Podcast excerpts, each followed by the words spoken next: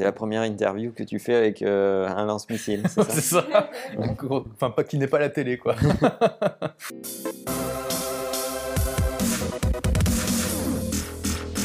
Hello, hello, mon nom est Emmanuel Diaz et bienvenue dans Marche ou Crève avec un invité spécial, une star de YouTube, Olivier Roland, qui vient nous rendre visite. Salut Olivier. Salut. Olivier qui sort un bouquin, c'est ça ton actu en fait. Euh, mais avant de parler de ton bouquin, est-ce que tu peux dire en deux mots qui tu es, ton parcours et, euh, et comment tu es devenu si célèbre sur Internet? Alors, célèbre, c'est gentil. Euh, donc, à la base, moi, je suis entrepreneur depuis très longtemps. J'ai arrêté l'école à 18 ans euh, pour créer ma première boîte dans les services informatiques. J'aime bien dire que j'ai un bac moins 2. Ah, C'était une belle aventure de créer ça. Au bout de quelques années, j'en ai eu marre, euh, si tu veux, d'avoir le rythme de vie classique de l'entrepreneur surmené à travailler 60-70 heures par semaine. Et j'ai cherché à avoir un meilleur équilibre de vie. Euh, et c'était pas facile parce que finalement, euh, je me suis rendu compte que ma boîte c'était ma seule source de revenus, que en tant que euh, gérant en France, j'avais pas le droit au chômage, je voyais pas comment la revendre et je voyais pas comment réduire mon temps de travail sans euh, eh bien ben, couler la boîte parce que j'avais des salaires à payer, etc. J'étais indispensable dans l'entreprise. Et c'est là où j'ai réalisé, à ma grande horreur, que cette boîte que j'avais créée à la base pour devenir libre, ben, en fait, c'était devenu une prison. Et que donc je m'étais bâti ma propre prison. Et j'ai cherché pendant plusieurs années une solution sans la trouver. Et j'ai lu un bouquin qui m'a ouvert les yeux, euh, qui a complètement chamboulé ma vision d'entrepreneuriat. Et ce livre, c'est La semaine de 4 heures de Tim Ferriss. Euh, Best-seller. un best-seller et qui a influencé énormément d'entrepreneurs. C'est assez impressionnant à voir. Toute une génération d'entrepreneurs et de youtubeurs et de vlogueurs, etc. etc. Toi-même, tu as enfanté d'autres youtubeurs. Ouais. Antoine Blanche Maison, etc., etc. Pour moi, ils sont dans cette lignée en fait. Euh, ils sont les héritiers, ils sont tes héritiers. C'est vrai que je les ai influencés plus ou moins directement, ça dépend desquels.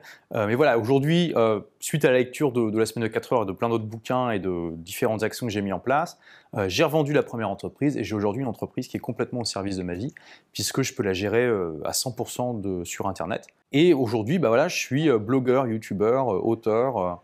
J'aime bien dire que j'enseigne la liberté pour les gens qui se bougent. Ah, c'est mignon. Donc tu, tu dispenses de la formation, tu, euh, tu aides les gens à être plus autonomes, à reprendre le contrôle de, de leur temps, de leur vie, de leur rapport au travail, c'est ça? Voilà, je m'adresse essentiellement à des entrepreneurs ou des aspirants entrepreneurs, mais pas seulement.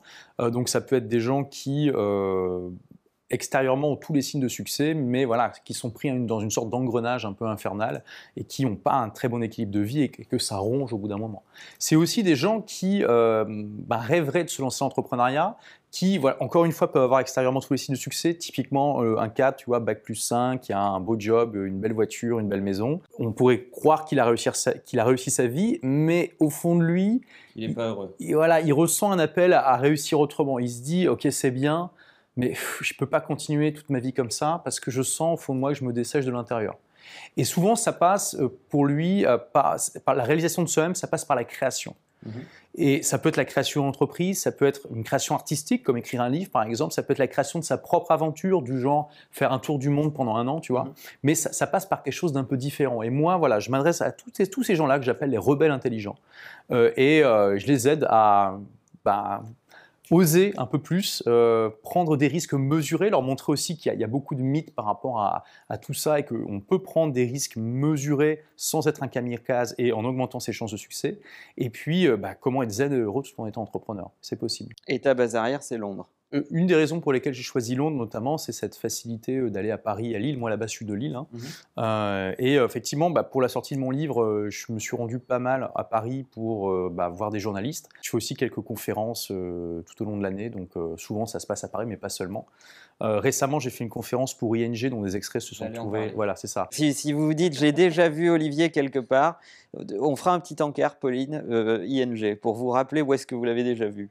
Et alors, ton actu du moment, c'est la sortie de ce bouquin, Ouais. que je montre bien à la caméra, parce qu'on a le droit de faire de la pub sur YouTube. Donc, tout le monde n'a pas eu la chance de rater ses études. Titre provoquant. Bah, c'est ce qu'on demande à un titre, hein, c'est d'être provocant et de susciter la curiosité. Chez Alizio, Ouais. Il faut toujours citer l'éditeur. Alors, je sais que c'est un best-seller. Je sais que ça fonctionne très bien, que tu l'as lancé il y a quelques mois. On le voit euh, en librairie, sur Amazon. Enfin, si vous ne l'avez pas vu, sincèrement, c'est que vous êtes coupé du monde. Euh, Qu'est-ce que tu donnes comme astuce? C'est quoi ce qui t'a donné envie d'écrire ça? Ouais, donc en fait, ce qui est bien, c'est que c'est un livre multifonction. Vous pouvez faire la muscu avec le, le matin. Ça peut aussi être une arme d'autodéfense éventuellement. Déjà, mon entreprise fonctionne très très bien. J'ai vraiment une liberté extraordinaire.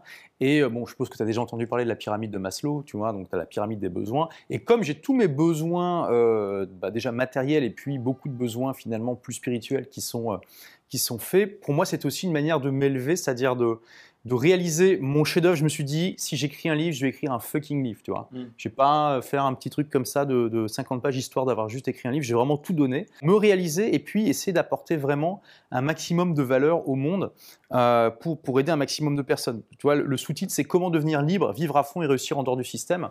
Euh, moi, j'ai réussi en dehors du système scolaire, tu vois, puisque j'ai un bac moins 2. Euh, et je, je sais qu'il y a plein de gens qui aujourd'hui, voilà, les rebelles intelligents, qui sentent un malaise au fond d'eux, qui ressentent qu'il y a autre chose que euh, passe le plus gros diplôme que tu peux avoir et fait du mmh. métro, boulot, dodo pendant 40 ans. Mmh. Et je voulais vraiment aider ces gens-là en leur montrant eh bien, euh, concrètement qu'est-ce qu'il est possible de faire, puisqu'il y a plein de stratégies tactiques très concrètes dans ce livre. Euh, et puis aussi pour leur dire, parce qu'il y a certains, ils sont seuls en fait.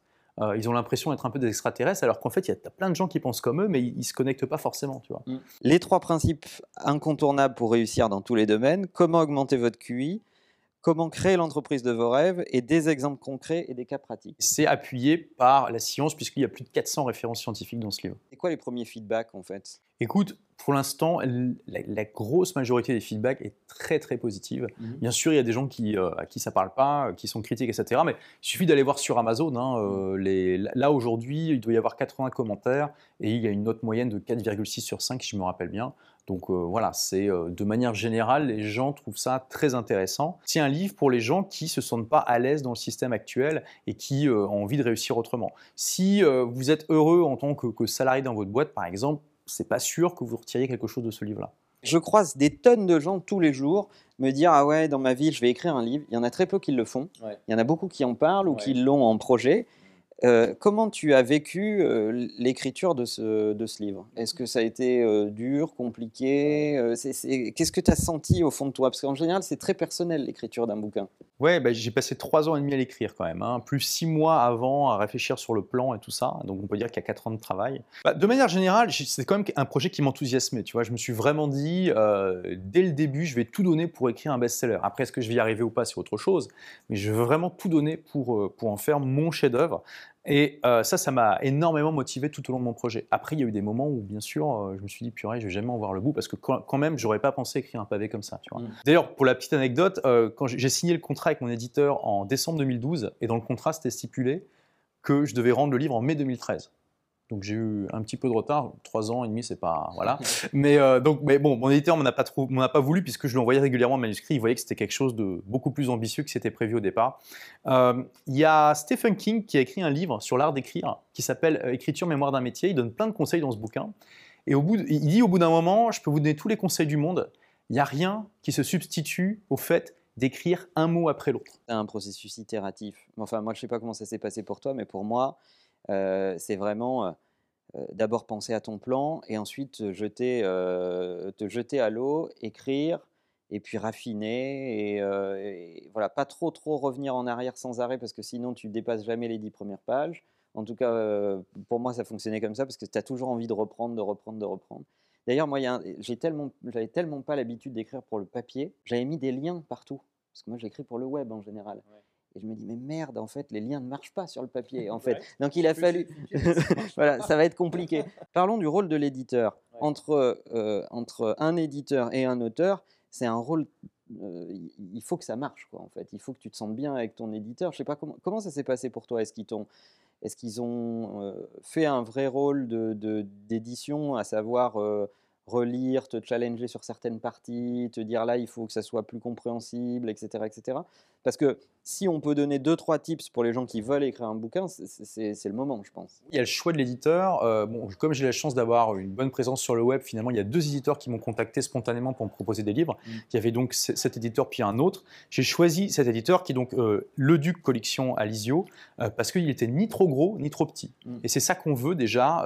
si vous avez le choix de l'éditeur, c'est important. Si vous prenez trop gros, alors certes, il va avoir une bonne distribution et tout ça, mais le problème, c'est que vous allez juste être un petit numéro parmi tous les livres qui vont sortir à un instant T et tous ceux qu'il est déjà euh, en train de vendre. Donc c'est compliqué en fait de motiver un gros éditeur à vraiment vous accompagner sur la sortie d'un livre. Euh, s'il est trop petit, bah, il va être motivé par votre livre, mais le problème c'est que par contre il va manquer de réseau et de, tout le reste, donc vous n'allez pas avoir assez de puissance de frappe. Il faut trouver quelqu'un qui est pile dans la moyenne, dans l'idéal, euh, et qui, avec qui vous allez bien vous entendre et qui va vous accompagner concrètement pendant le projet, c'est très important. Il faut avoir une certaine schizophrénie parce que on doit faire tout comme si l'éditeur n'existait pas. C'est-à-dire qu'il ne faut pas croire, c'est une erreur que font beaucoup d'auteurs, c'est qu'ils passent des mois, des années à écrire leur, leur livre, et une fois qu'ils ont terminé, ils ont l'impression que leur boulot est fini. Alors que c'est comme quand tu as créé ta boîte, tu as, passé un an à créer ta boîte, génial, tu fais péter le champagne. Le lendemain, tu as intérêt à être au bureau et à chercher tes clients parce que sinon, dans six mois, ta boîte, elle n'existe plus. C'est la même chose avec le livre. Une fois que tu as fini de l'écrire, maintenant, tu commences le travail de promotion. Et tu fais comme si l'éditeur n'existait pas parce qu'encore une fois, même si l'éditeur, OK, il est motivé par ton livre, il a signé le contrat, il a des centaines d'autres bouquins à promouvoir. J'ai pris deux attachés de presse en plus de l'attaché de presse euh, qui est proposé par l'éditeur. Euh, et, aussi, euh, là où il y a une schizophrénie, c'est que quand même, il faut tout faire pour impliquer son éditeur à mort. Et donc, euh, aussi, c'est une erreur que font beaucoup d'auteurs, c'est que même s'ils font une, opération de promotion, ils ne pensent pas faire l'opération de promotion auprès de leur éditeur. Mais c'est tout aussi important. Euh, c'est important de euh, lui montrer ce que vous faites, de lui proposer des actions communes, de régulièrement lui donner des nouvelles, de le voir à chaque fois que vous pouvez. Alors, pas tous les jours non plus, mais voilà, dès que je passe à Paris, j'en profite pour aller les voir. Et de créer une vraie relation, de comprendre qui sont les personnes clés.